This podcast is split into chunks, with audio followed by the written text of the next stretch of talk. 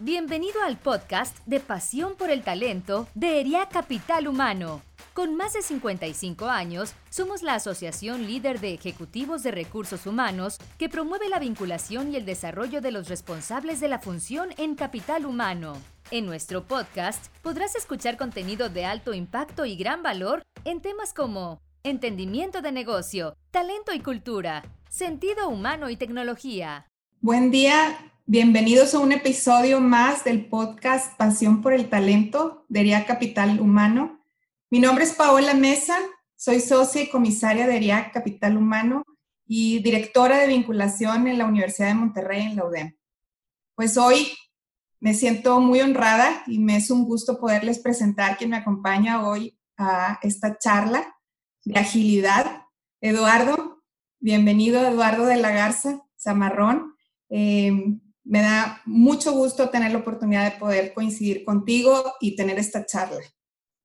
Eh, actualmente, Eduardo es CHRO de Walmart, con más de 30 años de experiencia en el área de recursos humanos y habiendo sido galardonado como uno de los CHRO más influyentes de México. Actualmente lidera un equipo experimentado y apasionado de expertos en recursos humanos que tienen como objetivo brindar una experiencia de asociado excepcional para su gente. Es ingeniero industrial, egresado de la Universidad Autónoma de Nuevo León y tiene estudios de la maestría en administración con especialidad en recursos humanos y productividad en la Escuela de Graduados de la EGAI, Universidad Autónoma de Nuevo León en México. Eduardo es miembro del Consejo de Asociaciones como Grupo BIC en Brasil Fundación Walmart Global y Fundación Walmart de México, a medir ERIAC e Instituto Tecnológico de Monterrey. Ha formado parte de consejos dentro de Endeavor, Naraina e Intelection y de 2018 a 2020 ocupó la presidencia de North American Human Resource Management Association. Bienvenido de nuevo, Eduardo, y un gusto coincidir. Gracias por aceptar invitación. Gracias, Paola. Como, como te comentaba hace unos segundos, un privilegio. Eh, me siento muy orgulloso de, de, mis orígenes y particularmente del aprendizaje que he tenido de una institución como ARIAC. Eh, mi cariño, mi respeto eh, para todos los integrantes, a toda la directiva y siempre será un placer estar con ustedes cuando lo necesiten. Gracias por la introducción. No, bienvenido. Pues ahora sí, entrando un poquito al tema, este, cuéntanos un poco qué fue lo que hizo que Eduardo eligiera la actividad profesional que hoy tiene. Platícanos un poco. Ah, qué, buena, qué buena pregunta, eh, me hace reflexionar. Yo creo que fue un, un buen accidente de vida.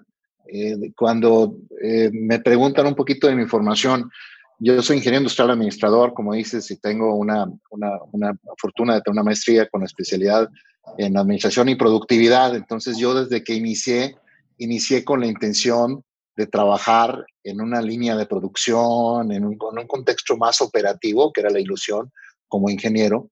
Y, y surge la casualidad que cuando estaba en, en, ese momento estudiando una maestría, me invitan a un despacho de consultoría para hacer eh, los famosos modelos de alineación de líneas de producción, o sea, algo muy técnico por hablar. Y paradójicamente, en ese momento surge que ese mismo consultoría estaba dando un proceso de entrenamiento en liderazgo y en change management. Y el consultor que iba a dar el curso a las dos o tres semanas que había entrado yo, eh, no existían los celulares, no existía absolutamente nada.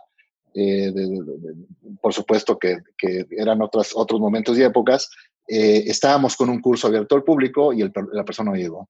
Me habla mi jefe en aquel entonces y me dice, oye, ¿qué sabes de administración y de liderazgo? Le digo, pues lo que he visto en la escuela. Dice, pues ¿por qué no los entretienes un poco, no? Y, yo, eh, tal vez muy ingenuamente, muy desinhibido en ese momento, pues me paro enfrente de 43 personas a platicarles que el consultor pues no estaba por llegar, que tuvo un incidente y empecé a platicar lo que significaba. Media, media hora después llega mi jefe Ernesto Benrostro, un consultor eh, muy famoso en términos de transformación cultural de, de, Pepperdine, de React, de mucho tiempo en aquel entonces, hace 30, casi 30 años. más de 30 años. Este, y entonces me dice, eh, cuando llega, pues ofrece el reembolso del curso y el reembolso porque el conjunto no estaba. Y la gente dice, no, déjanos con Eduardo, está interesante. Yo, le estaba platicando un poquito de mi, de mi infancia y la administración y, y, cómo le hacía mi mamá para, para, para administrar el, el dinero y, y, les gustó y de ahí surgió una carrera que yo no, yo no pensaba honestamente hacia cursos de entrenamiento en liderazgo y comportamiento humano y change management. Y, y justo eso fue antes de graduarme. Y yo estaba en sexto semestre de carrera y cuando termino la carrera de ingeniería, quiero seguir con el tema de, de producción y de esto. De hecho, me, me gradué en una carrera que es, es, es, simpático cuando lo comento, porque estoy certificado en arreglos ortogonales de método Taguchi para lanzamiento de nuevos productos. Es un tema muy técnico, con ecuaciones diferenciales, etcétera, que no tiene nada que ver con recursos humanos, porque era mi pasión, calidad total y todo esto. Pero, pero, pero fue ese, ese accidente que justo empiezo eh, en ese nivel de consultoría y tengo la oportunidad de ingresar eh, eh, a una compañía eh, que admiro, que quiero mucho, como es eh, Gamesa en su momento, hace muchísimos años. Y me dan la parte de entrenamiento. Entonces, pues yo empiezo con entrenamiento y empiezo a desarrollarme y di un giro total y siempre he sido, digo, soy un ingeniero frustrado convertido en licenciado y, y, viceversa. Pero bueno, así, eso fue, digo, las, las, las accidentes de la vida que, que estaba yo muy, orientado a la parte numérica, sigo todavía en la parte de, de productividad numérica, estados financieros, pero, pero me dio esa oportunidad y fue un balance muy interesante que cambió mi vida en, en su momento. Eso fue hace cuando yo tenía 23, 24 años, ¿no? que tuve la oportunidad de, de, de, de, escoger un rumbo que ya no me pude bajar de él en, en, el momento de esta, de esta línea de recursos humanos, de people, de gente, y no me arrepiento para nada, para nada, en absoluto.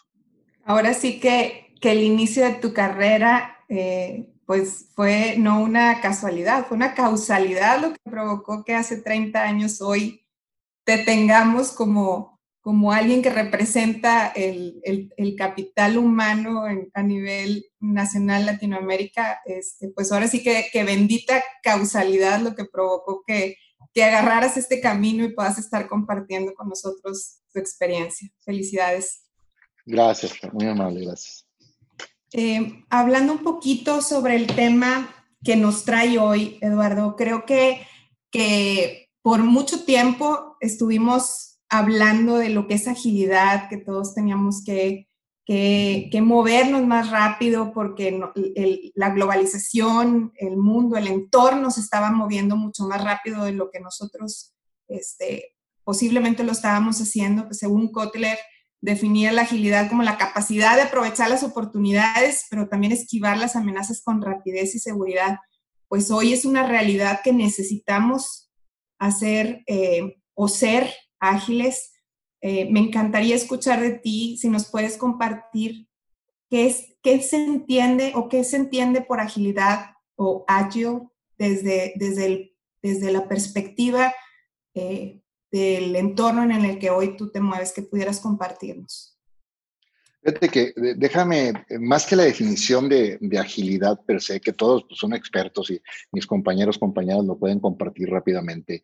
Yo creo que eh, el, tema, déjame darlo como perspectiva desde el punto de vista de la inestabilidad, el cambio, la complejidad a la que siempre en recursos humanos a World Quote mandamos de la plataforma de cambio, de cambio eh, eh, de febrero a marzo, el mundo, la vida, la economía, los modelos de negocio, todo cambió, todo absolutamente, y seguimos. Prueba de ello, bueno, son nuestros podcasts, como platicábamos hace un momento, en que eran presenciales y nos ha forzado de alguna manera a ser más ágil. Entonces, definiendo agilidad como la capacidad de adaptación rápida para enfrentar un nuevo entorno.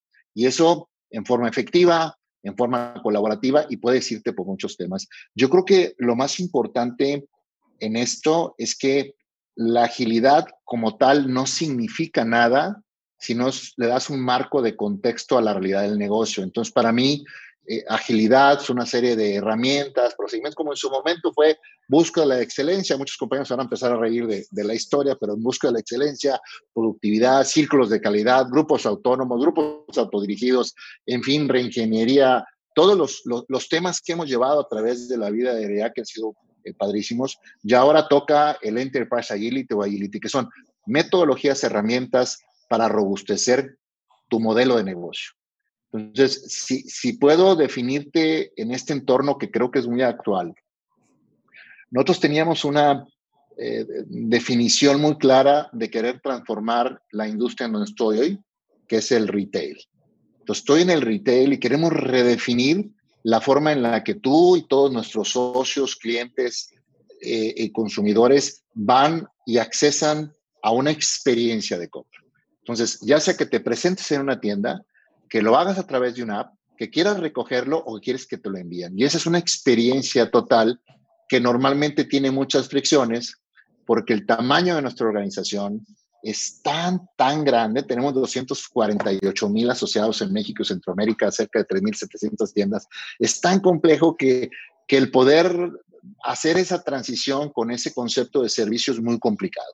Entonces decidimos hacer algo sencillo. Tenemos que eliminar las fricciones en la experiencia del cliente. Ese es nuestro concepto de agilidad y lo pegamos a la cultura de nuestro fundador y a la cultura de nuestro negocio, que es hacer lo mejor posible para impactar la vida de todas nuestras clientas y clientes. Ya ves que en, Walmart particularmente usamos la porra, de, eh, que tiene que, que, significa mucho. Eh, y déjame tomar un segundo, porque yo creo que culturalmente es muy importante para definir desde la mentalidad del fundador lo que hoy es. En Walmart decimos, dame una W, dame una A, dame una L, un squiggle, una M, una A, una R, una T. Es un concepto de activación, ¿sí? Pero lo haces dos preguntas muy importantes, sumamente importantes. La primera es, ¿quién es la número uno? La clienta. ¿De quién es Walmart? Es mi Walmart. Entonces, culturalmente hablando, están las, los, los, los fundational que le llaman, los elementos básicos para poder establecer una modificación de tu modelo de negocio, en donde hoy, como todos saben, la experiencia va más dirigida a una experiencia. Una experiencia, en tu agarras su celular y ahora ya no, y algunos compañeros se van a reír de mí, como yo me río también, de antes yo iba o pedía y pasaba por él o me lo mandaban, hoy hagas una aplicación y con alguno de los Uber Eats o de los Rapid, etcétera, te llevan el producto a la hora cuando tú quieras. Si hablamos de entrenamiento, hablas no de tener un momento específico de un curso como el que yo inicié mi carrera, este, de 4 a 7 de la noche un jueves, sino que tú tomas y defines cuándo quieres, cómo quieres, dónde quieres. Entonces, esta nueva modalidad, que es un rumbo claro del negocio mundial, de basarse en la experiencia del cliente, haciendo prácticas ad hoc para ti. Cuando tú vas hoy y ves el concepto de Netflix, y no quiero darles un rollo adicional del necesario, pero hoy es impresionante porque cualquier tipo de interacción que tienes digital te dice la tendencia con los robots o los bots que se llaman de mis preferencias personales. Entonces me dice, ya llegaron dos series nuevas de las que tú quieres ver. ¿Cuándo las veo? Pues a la hora que tengo tiempo, a las 7 de la noche o a las 5 o a la hora que hago ejercicio. Y entonces la experiencia se vuelve mucho más agradable a como en algún tiempo tengo que esperar a que cierta serie a las 8 de la noche pase los martes para irme a sentar a ver una televisión. Entonces, todo eso ha cambiado nuestro modelo de negocio y está cambiando. Si no lo hacemos o no lo hacíamos, eh, quiere decir que no estábamos entendiendo que cambió nuestro negocio y si no nos poníamos las pilas para empezar a movernos, íbamos a perder. Y ha sido una experiencia extraordinaria porque esa es la definición de agilidad, la capacidad de entender tu modelo de negocio basado en una experiencia sumamente efectiva de tu cliente, consumidor, socio. Y ahora pusimos al asociado al centro también de nuestras decisiones. Entonces, hablar de agilidad es estructura, es procesos, es tecnología. Todo eso todo el mundo lo sabemos. El tema es que culturalmente tienes que tener ese attachment a decir, realmente existe el compromiso de hacer una transformación radical. Y eso es lo que agilidad significa, romper barreras, romper silos, procesos en tu en y siempre en las decisiones, olvidarte un poquito del tema financiero y centrarte en la experiencia que el cliente, que el socio o el asociado va a tener en nuestras interacciones.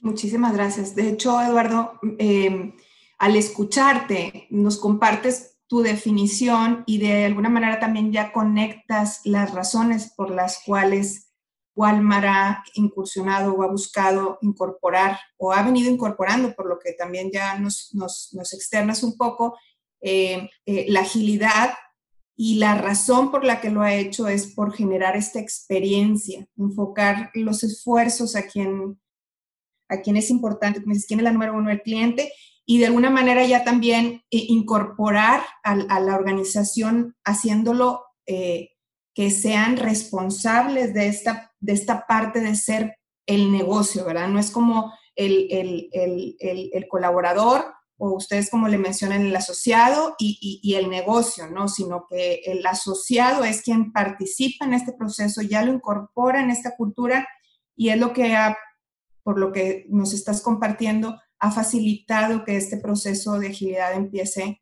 o se esté dando dentro de su organización para responder a este entorno al que nos estamos eh, enfrentando a lo mejor de una, de una forma más radical o más rápida, ¿verdad? Que, no lo, a lo mejor no lo veían eh, venir algunas organizaciones.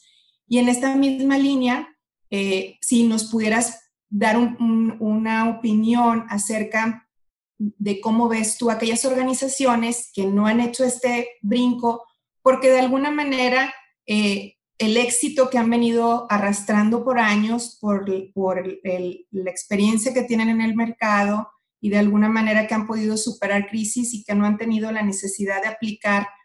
¿Tú por qué crees que, que, debieran de aplicar la agilidad, incluso aunque estén en un entorno eh, que por diferentes circunstancias no los hayan llevado a, a empezar a trabajar en el concepto de agilidad? ¿Cuál crees tú que debía de ser eh, una razón por la que tendrían que incursionar independientemente de que ya eh, han sido exitosas, ¿verdad? Alguna, alguna ocasión eh, escuché una frase que decía, o te transformas o mueres como compañía, si no te anticipas a esas circunstancias. Y esa, esa, ese es el contexto y el colofón que yo veo. Es decir, la industria está cambiando. Y déjame tratar de dar un, un ejemplo donde nosotros vemos hoy la estrategia de retail. Cuando tú hoy vas a reparar tu automóvil, eh, eh, el, automóvil es una computadora per se. Llegan, la conectan y dicen, vamos a resetear tu computadora y lo que hacen es que en forma automática se calibran las llantas, se calibra tu motor, se hace todo el proceso automatizado. Ya lo hacemos igual hoy por hoy, cuando pides un boleto en, en cualquier línea aérea donde puedes cotizar y comparar 50, lo haces para reservar una, una eh, habitación eh, cuando se podía viajar más, por decirlo de alguna manera, pero también lo haces para hacer tus compras en línea, lo haces para eh, hacer una, consulta. Entonces, el modelo de negocio, que creo que es la esencia y es lo que cuando el ejecutivo de, que ha escogido la carrera de people o la carrera de recursos humanos, como lo quieran llamar, ¿sí? tiene que estar enterado de los fundamentales, de los elementos importantes del modelo de negocio. Porque nadie lo hace esto por voluntad propia, sino por una convicción de cambio. Y la convicción de cambio tiene que ver con crecimiento de volumen, de venta, rentabilidad, productividad. Y uno debe de ponerse en esos zapatos y empezar a moverse en esa dirección. Cuando yo no puedo concebir ni una sola compañía que no quiera crecer, ninguna sola compañía que no quiera ser eficiente o que quiera ser rentable. No lo hay. Y más en estos momentos que desgraciadamente para muchas compañías tuvieron que parar por meses y que se vieron obligados a tomar decisiones muy complicadas. Entonces yo creo que hoy, cuando tú ves el concepto que definimos al principio, que agilidad no es contratar un grupo de consultores a vengas que te den cursos de entrenamiento, que agilidad no es una metodología que te define lo que es el proceso, sino con la simplicidad de tu cultura decir, ¿sabes qué? Voy a poner en todas las decisiones que tenga al centro a mi cliente, a mi asociado, y entonces las cosas empiezan a manejarse en forma diferente. No es fácil. Entonces, uno de los elementos que tienes que entender en este tipo de transformaciones es que tienen que ser autofondeables. Y cuando digo autofondeables es que algo erróneo que tenemos es que llegamos y decimos, vamos a hacer la agilidad, entonces aquí hay cuatro consultores y 35 cursos y entrenamiento y offsite cuando se puede, y después de dos millones de pesos invertidos y cinco meses, oye, pues no hay nada. Entonces tienes que empezar a identificar las áreas de oportunidad de negocio para que sea autofundeable. Y de hecho hay pues, muchas historias en ese, en ese sentido, en donde tienes que optimizar tus recursos. Esta filosofía de que, bien comentas que muchas compañías, y tengo el privilegio de conocer a muchas eh, a nivel Latinoamérica y en especial en Monterrey o en el norte del país. Y la cultura es una cultura más cerrada, más, eh, así lo hemos hecho siempre y culturalmente es lo correcto para hacer. Creo que si no eh, se entiende que debe de existir una transformación de su modelo de negocio, no va a tener. Déjame poner un ejemplo, si me permiten, al cual, admiro muy, al cual admiro mucho, que es muy tradicional en, en, en México, en el mundo, que es Cemex. Tienes a Fernando González Olivieri, que es un, mis respetos como, como eh, presidente y director general. Tienes a mucha gente importante trabajando ahí, que tienen su modelo tradicional, pero con una expectativa extraordinaria en Cemex Go. Cemex Go es una aplicación y no es una promoción, ni mucho menos, sino porque Fernando, cuando empezamos a hacer esta transformación, vino con nosotros, con el comité ejecutivo, y en forma muy humilde y transparente nos dijo, probablemente yo no sea el CEO adecuado para hacer la transformación, pero lo voy a intentar porque además era lo único que tenía Cemex, eso lo dijo él con sus propias palabras. Pero él empezó con esa convicción de decir, tengo que operar y ser eficiente al mismo tiempo que me empiezo a transformar. Y empezó a ser una plataforma que conecta las necesidades de su cliente con las de sus asociados, por decirlo de alguna manera, que son los distribuidores de, todos los materiales de construcción, y ahora ya la inteligencia de hacer proyectos en el mundo extremadamente que le ha funcionado maravilla. Entonces, es un ejemplo, y puedo mencionar de bancarios, no bancarios, de retail, lo que todos estamos en esto por la convicción de que tenemos que mejorar nuestro modelo de negocio para sobrevivir y transformarnos. Totalmente de acuerdo y coincido. Es un excelente ejemplo y, que lo tenemos de manera eh, local, digamos, que aunque es una empresa global, hemos podido ver el esfuerzo que se ha realizado de, migrar del modelo tradicional y paralelamente trabajar en esta transformación. Eh, es un excelente ejemplo, coincido contigo. Y, queriendo conectar entonces el, poder preparar una organización para la adopción de una cultura ágil ¿Existe algún proceso que tú pudieras recomendar? De alguna manera nos, has, nos has dado algunos atributos en el sentido de decir, pues no tienes que traer a unos externos, tienes primero que partir de que existe una convicción, esa convicción se comparta para que todos podamos sumarnos a este cambio, eh, tiene que ser autofondeable, eh, tenemos que buscar el tema de optimización de recursos, pero en este camino has identificado algún proceso que pueda ayudar a otras organizaciones a, vivir o empezar a trabajar en, vivir una transformación de este tipo? Fíjate que, eh, no como una fórmula, Paola, pero, pero sí tal vez con algo de experiencia en la transformación. Cuando lo haces por una necesidad, es decir, estoy perdiendo dinero, eh, no estoy siendo eficiente, ya es el tercer, el tercer cuarto que reporto y reporto pérdidas y tenemos algunos ejemplos en el periódico actualizados hoy o en, las redes, más que, más que periódico en las redes, este, líneas aéreas batallando, este, en fin, todo eso, cuando no anticipas esa circunstancia, sí, es muy complicado. Pero es más fácil hacerlo cuando tienes una necesidad porque dice, pues es mi last shot, entonces hay que invertir para hacer el cambio. Creo que lo mejor puedes hacerlo cuando no tienes que hacerlo. ¿A qué me refiero? A tratar de reinventarte para ser diferente en el contexto de negocio. Eh, hay una eh, línea que creo que fue en idea cuando la dije en alguna participación que, me, que, me, salió en el momento y que me ha gustado muchísimo, eh, que digo, tienes que aprender a desaprender para volver a aprender. ¿sí? Y esto es una reinvención constante. De hecho, la metodología ágil te habla del, del, most viable product, que es el producto más viable que surge de la eh, elaboración de software, que dice, tú haces un producto en nuestra instancia tradicional, tiene que estar al 100% listo para que ya, ya salga, ya sea el producto y produzco en masa. Y aquí no, el tema es, produces lo más cercano a la experiencia y luego estás haciendo updates de cada mes. Y así nos pasa, por ejemplo, muy claro con el celular, alguna aplicación que cada mes tiene que tener un update, que es mejorando la experiencia. Ya vas en la versión, eh, los teléfonos lo más claro, en la versión 12.0 o en alguna aplicación, el mismo Zoom te da eh, aplicaciones de update. Entonces, este concepto de mejora simple y ágil es, es un proceso. Ahora, a la pregunta eh, de si existe una fórmula, tal vez daría un par de, experiencias o consejos adicionales a los que yo he compartido. Eh, el primero es, es muy difícil eh, convencer con palabras. Entonces, si se puede tener algún ejemplo de referencia, obliga a hacer una visita referencia. Olvida, obliga a ir a algún lugar donde ya estos procesos están instalados. Insisto, no es el concepto de agilidad, es el concepto de modelo de negocio rápido, accesible, dinámico, interactivo. Y cuando tú ves a las compañías top, no solamente en tecnología, como hablábamos el, el comentario de, de SEM Externio, es otro ejemplo extraordinario también de agilidad, en fin, todos los, los referentes eh, en, el norte del país. Y yo voy y veo Danone, lo que está haciendo Danone y lo que acaba de hacer Bimbo, y dice, ¿sabes que Todos estamos en el mismo, que es visitar y aprender de lo que otras compañías están haciendo. Cómo lo hicieron, cuál fue su racional, etcétera.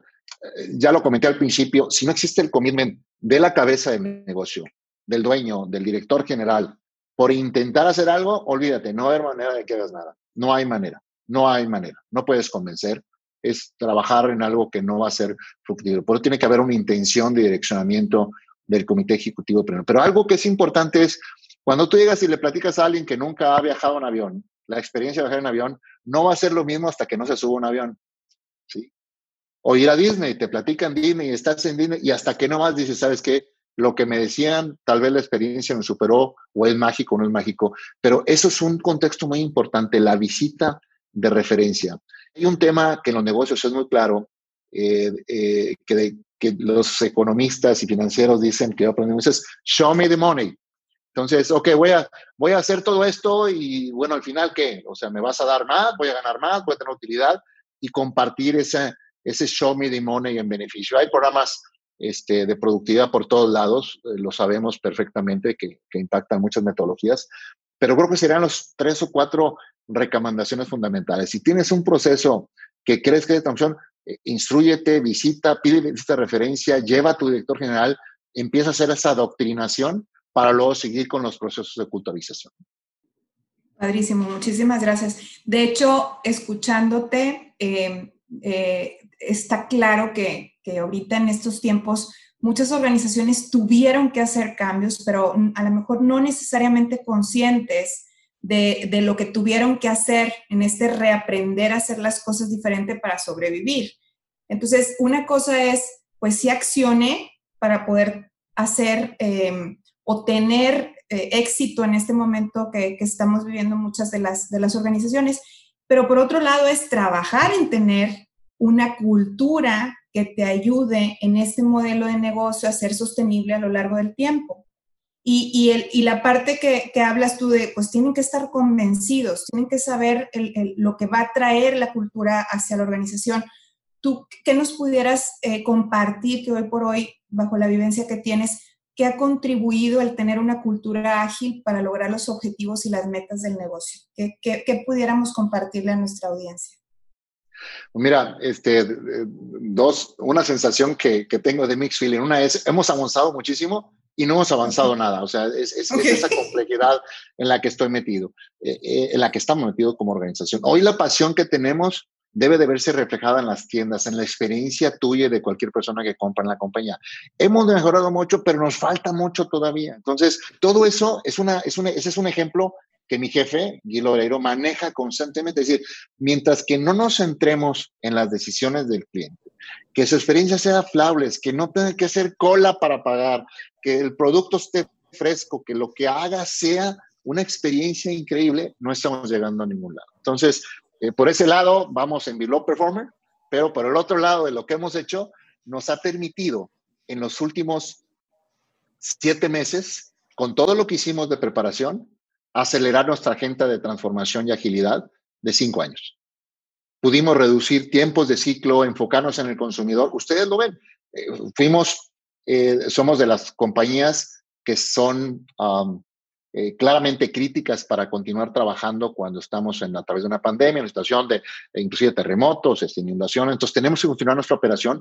Continuamos nuestra operación, pero siempre pensando en cómo mejorar la experiencia de la sociedad. Entonces, sigue con ese con ese tema de eh, qué tanto has hecho, qué no has hecho. Entonces, en la evaluación este desempeño con mi jefe es estándar, excelente. internamente es ese motorcito que te dice tienes que hacer todavía más porque la experiencia ya cambió. O sea, la versión 12.5 del retail en el app para comprar ya cambió y vamos en la 3. Entonces, la velocidad por el tamaño de negocio que tenemos es complicada. Pero, pero vamos ahí.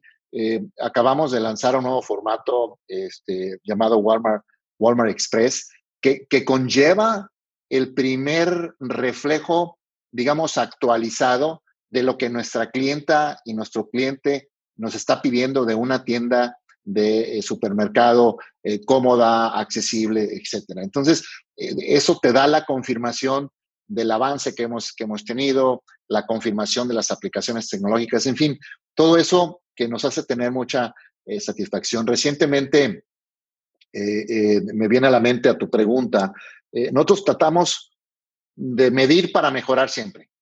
Entonces, medimos todo medimos todo. Entonces tenemos eh, el, agility maturity, la, madurez de agilidad, este, la confirmación de los conceptos de agilidad, el trámite de proceso, el manejo de proceso, el tiempo de ciclo, la satisfacción del cliente, el Net Promoter Score. Entonces, o sea, dime la que tú quieras y tengo 65 mediciones. En muchas de ellas hemos avanzado extraordinariamente bien. No hay duda de que hemos dado la vuelta y vamos en camino adecuado. En otras, no tanto, pero esta no es una carrera de velocidad, es un maratón.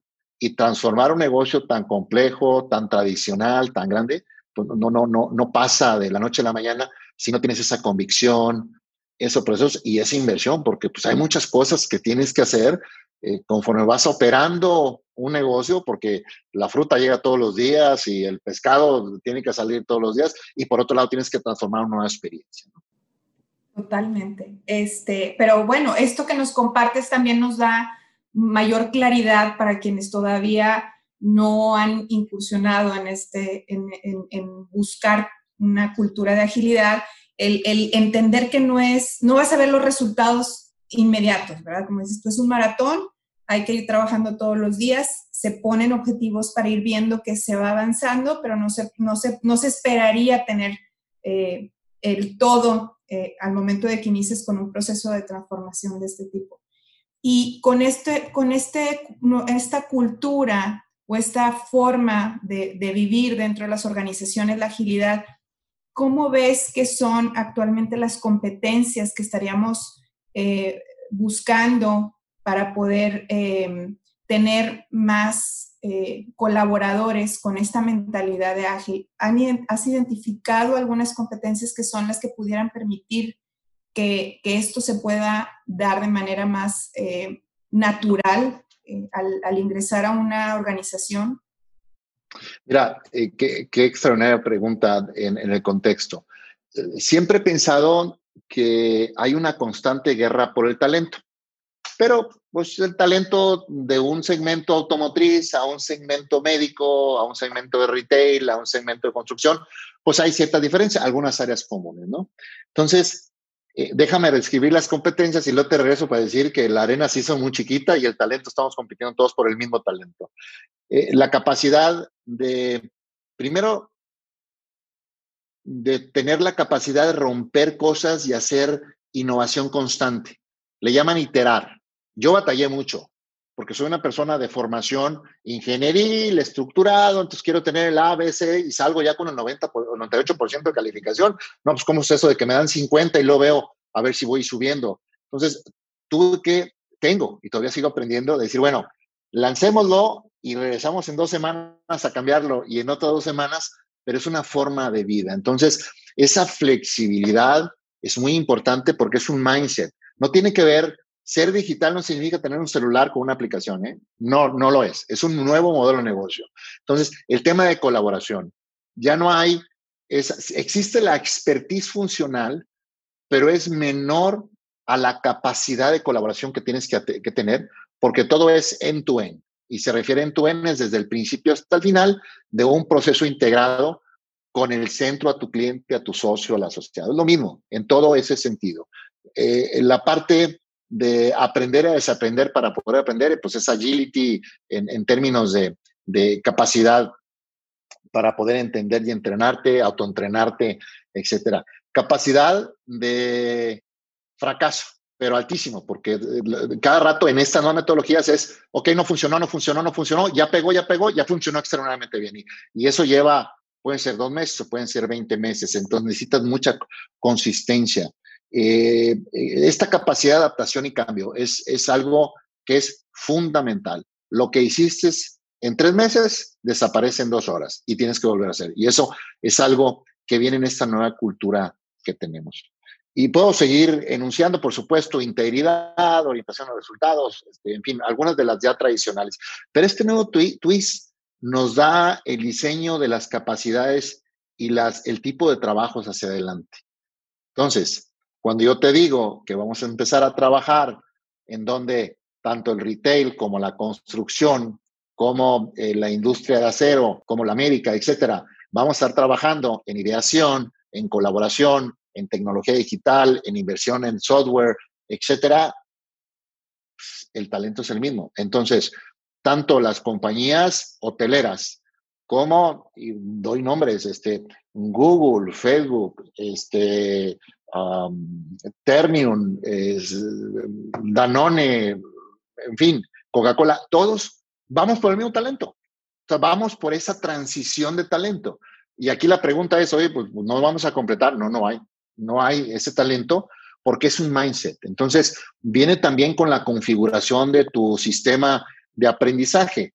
Eh, tú que estás en la, en la UDEM en forma muy te das cuenta cómo ha cambiado el sistema educativo, en, donde, en donde hoy los capabilities ya no es que salgas muy bien en matemáticas o en investigación, sino que tengas capacidad de comunicación, manejo verbal, eh, colaboración. Entonces eh, estás anticipando lo que van a enfrentar y en esos estamos, en, en esos nuevos capabilities y, y el que tenga la mejor oferta de trabajo que no es dinero, que son horarios flexibles, que son trabajar desde tu casa en forma remota, que este, tú puedes escoger el cafetería plan para escoger tus planes de crecimiento y beneficios, o sea, y todo eso no está escrito en ningún lado. Y, y todo eso cuesta, y no, porque a veces los asociados o las personas, ese capability, busca tener una satisfacción muy inherente a su desempeño. Déjame darles un ejemplo muy, muy puntual. ¿sí?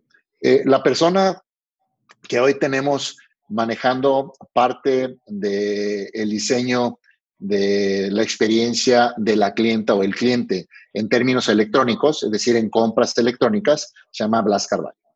Él entró con nosotros el primero, no, el día creo cinco, los primeros días de marzo. Yo lo recibí en la oficina y tres días después empezó la pandemia. Entonces, él estaba ubicado eh, fuera de, del país. Hoy todavía no sé en dónde sigue, dónde está, pero ha hecho cosas extraordinarias con el negocio.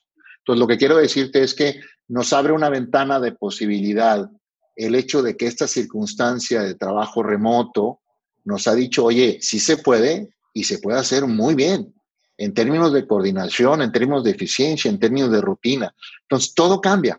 Y te pongo un último ejemplo, porque ves que me apasiona un poquito de más, pero... pero no, es escucharte cuando, cuando, cuando haces una visita de referencia, y todas las compañías hacemos eso, que viajas y llegas, en el caso del retail, normalmente los miércoles vamos a visitar el mercado, mucha gente lo hace, llegas a ver la tienda y ves el, el backstage, el front stage, todo, hace el recorrido y somos cinco o seis personas, reconoces, haces la porra, haces el squiggly, padrísimos, eso es apreciado tremendamente por todos.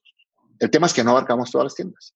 Hoy, el nuevo Capability nos dio una tecnología en donde un grupo, no de nueve, sino de 90 personas, visitamos no una tienda, sino cinco tiendas y tres centros de distribución en tres horas.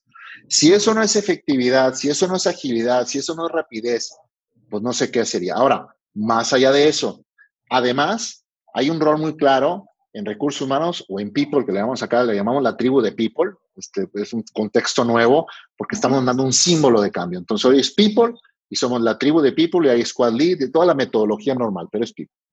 Cuando yo participo, están dos o tres miembros de, esto y tengo capacidad de hablar o no de hablar. Entonces yo participo observando, pero están visitando la tienda en Chihuahua y resulta que su cobertura, que quiere decir la plantilla autorizada, que debe estar normalmente al 95-96 de personal capacitado, entrenado, onboarding, un servicio, está al 91-92. O sea, le faltan 15 personas. Inmediatamente se me aparece a mí un tema, tienes 48 horas para dar respuesta sobre lo que te están solicitando en Chihuahua. O sea, ya ya te imaginarás cómo estoy yo con mi gente y la persona, el jefe de personal o el jefe de people de, de la sucursal Chihuahua que le llama en la cabeza de recursos, vamos a decirle, oye, ¿qué pasa? ¿Con qué te ayudo? ¿Cuántas personas te faltan?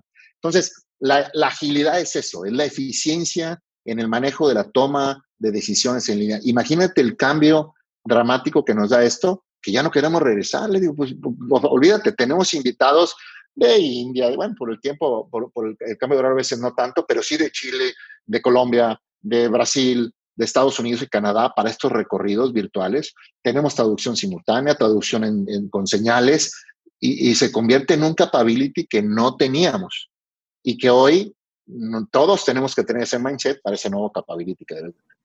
Más o menos la, la idea. No, no, padrísimo. De hecho, pues bueno, pudiendo resumir un poco, eh, lo que ha sucedido en Walmart con este proceso, pues escucho que uno de los retos que tiene no solo Walmart, porque lo abres y no lo compartes, es el tema de este talento que se volvió eh, tan exclusivo poder identificar y contar con él, porque como dices, estas competencias pues son competencias como muy, muy particulares, pero por otro lado, te escucho que un gran logro que han tenido en este proceso es tener esta efectividad de poder hacer las cosas este, que antes no se podían hacer ahora por este entorno de una manera más eficiente. Pues muchísimas felicidades, Eduardo. Es, un gusto poder escuchar un, caso como el de Walmart y ahorita siendo liderado por ti, que van en este camino, porque como dices, esto no termina.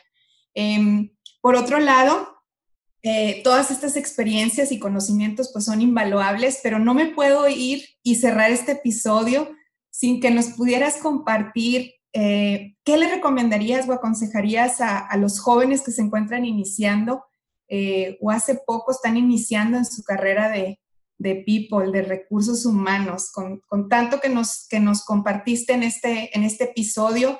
Esta pregunta es, de mucho valor para el futuro y sobre todo este talento que, está, que está llegando. Fíjate que, gracias, Pau. Fíjate que yo, yo, yo les daría dos consejos. Déjame ver si, si puedo ser muy claro. De lo que más estoy orgulloso en mi vida son de mis fracasos, no los éxitos. Y, y lo digo porque cuando tienes esa capacidad de aprender, no solamente a, caer, sino a levantarte y levantarte rápido y crecer como persona, como individuo, como ejecutivo. Además es lo de menos, o sea, dejas el ego a un, lado. Entonces yo les digo es, van a fracasar, se van a topar con barrera, no van a encontrar trabajo a la primera, no van a encontrar el crecimiento que hoy quieren, que quieren ser directores y ser de los que lanzan una app y van a ganar no sé qué tantos millones. No va a ser así. Pero eso ya es una realidad y tienen que adecuarlo a su realidad de decir, por supuesto que va a haber barreras y voy a fracasar. El tema no es ese, el tema es me tengo que levantar y mientras más rápido me levante, voy a ser mucho más exitoso. Esa es un poco la clave en esta insistencia que se tiene. Y el segundo, que, que de alguna manera eh, lo he aprendido de mis hijos, este, de los cuales estoy muy orgulloso, como siempre, este, es porque son muy independientes en su formación y ellos no creen en lo que el sistema les dice. Con esto, lo que les quiero decir es, tienen que ser institucionales, pero no dejen de ser irreverentes. No dejen de buscar hacer cosas diferentes. No dejen de tener un marco de referencia cultural, de valores, que sean sus principios formativos. Encuentren en medio, pero no se dejen eh, que la política de coches no te permite hacer, que la política de vacaciones no te da más que tres días que no les importe, ustedes váyanse dos meses y rompan el status quo. No permitan que todos los sistemas, incluyendo el educativo, pero más el formativo de los negocios, es que entras, te dan tu onboarding y te dicen, aquí está tu bonche de política, son 154 en 525 páginas de todo lo que no puedes hacer. Fíjate, de todo lo que no puedes hacer, porque es una normativa que tenemos estructurada.